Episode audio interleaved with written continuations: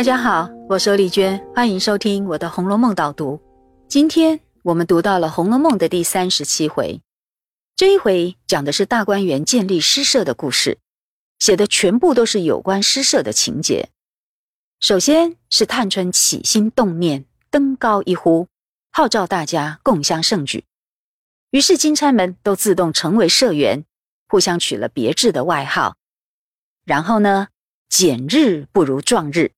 当天就开第一社，而且就地取材，直接歌咏贾云送来孝敬给宝玉的《白海棠花》，也因此这个诗社就得名为海棠诗社。接着呢，写史湘云赶来参加盛会，让诗社的活动更加热闹有趣。也因为史湘云也要做东道来还席回礼，于是啊，有了第二次的集体作诗竞赛。大家一起写菊花诗，这就一直延续到了下一回，成为第三十八回的故事内容。我们可以看到，诗社从创建到第一次开设，就占了整整两回，可见结社吟诗是曹雪芹很看重的内容，也是大观园的黄金岁月里最优美的一环。我要提醒大家想一想，除了《红楼梦》以外，其他的长篇小说可有这样？以人物为主的创作场面，而且占了很重要的情节吗？这是因为曹雪芹写的是贵族世家的故事，而贵族千金可以饱读诗书，获得很好的文化修养，也有良好的环境可以发挥才能。因此，《红楼梦》这部小说才能顺理成章的把这一点充分发挥出来。而事实上，明清时期也的确有才媛们模仿文人创作的情况。他们还跟着当时的社会风尚一起结伴建立诗社呢。那这么说来，《红楼梦》也反映了当时的社会现象。无论如何，大观园里的诗社成立了，这是金钗们的一件大事。而整个过程里有几个很重要的地方，我要特别提醒大家注意两个重点。第一，诗社的号召人是三姑娘贾探春。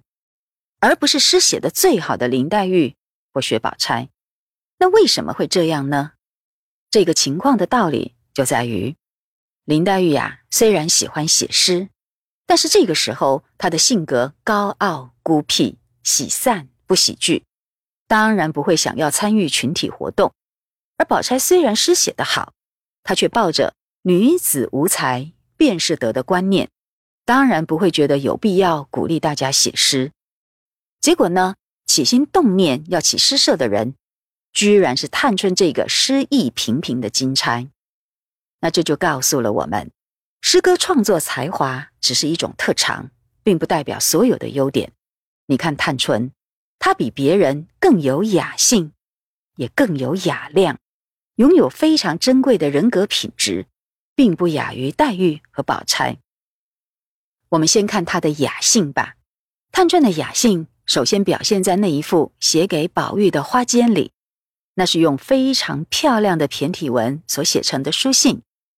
探春在这幅花笺里说，她半夜舍不得睡，因为她想要欣赏美丽的月色，所以半夜还在庭院里徘徊，而得了感冒。你知不知道，这就是苏东坡的翻版哦？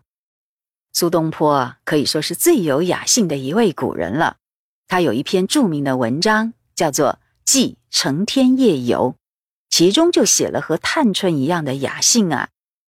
同样的，探春并不擅长作诗，可他却愿意出面号召大家，于是成为创立诗社的推手，这让大观园的生活更加诗情画意。你想想看，这也不是很优美的心灵吗？而推动诗社成立的这件事，除了表现出探春的雅兴之外，同时又展示了他的雅量，那就是他一点儿也不嫉妒宝钗、黛玉的才华，他不怕每次诗歌比赛的时候，第一名都是别人，而不是他自己。相反的，探春之所以想要创建诗社，主要就是为了让宝钗、黛玉的才华可以有更多发挥的机会。你想想，这种雅量简直就是无比的宽宏无私。是一般人所罕见的，所以说，其实探春才是最高雅脱俗的一位金钗呢。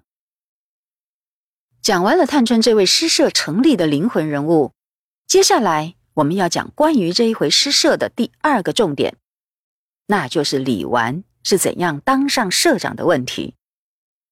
表面上当场是李纨毛遂自荐，而且采用的理由是因为她年纪最长，又是嫂嫂，辈分最高。这些理由有一点论资排辈的味道，看起来很封建，但是其实并非如此。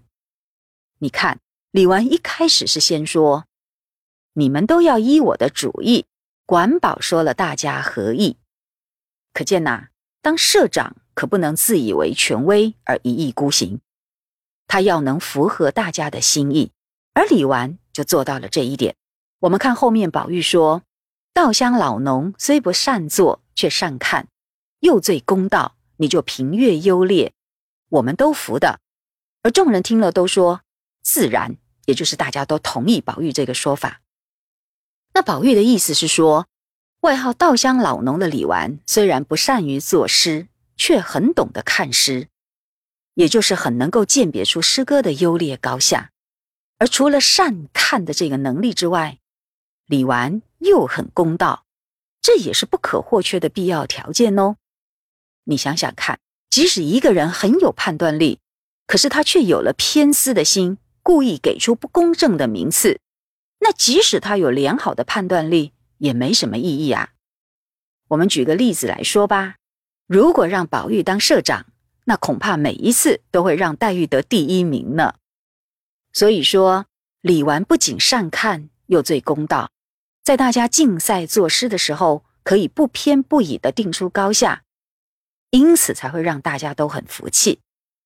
由此可见，曹雪芹很清楚的告诉我们，文学创作和评论分析其实需要的是不同的能力。因此，李纨虽然不擅长作诗，可是他却是最好的诗歌评论家。这就好比中国最伟大的文学批评家刘勰，他写了一部。体大思经，空前绝后的文心雕龙，但是却没有留下一首诗。可见，好诗人不等于好评论家，好评论家也不必是好诗人。李纨就是一个很好的印证，而这一点是大家最容易混为一谈的地方。很多人误以为要有创作经验才能做好文学评论，这真是很外行的意见。所以说，李纨很有自知之明，他确实是大观园的第一诗歌评论家。那么，这一回的导读就讲到这里，我们下次再会。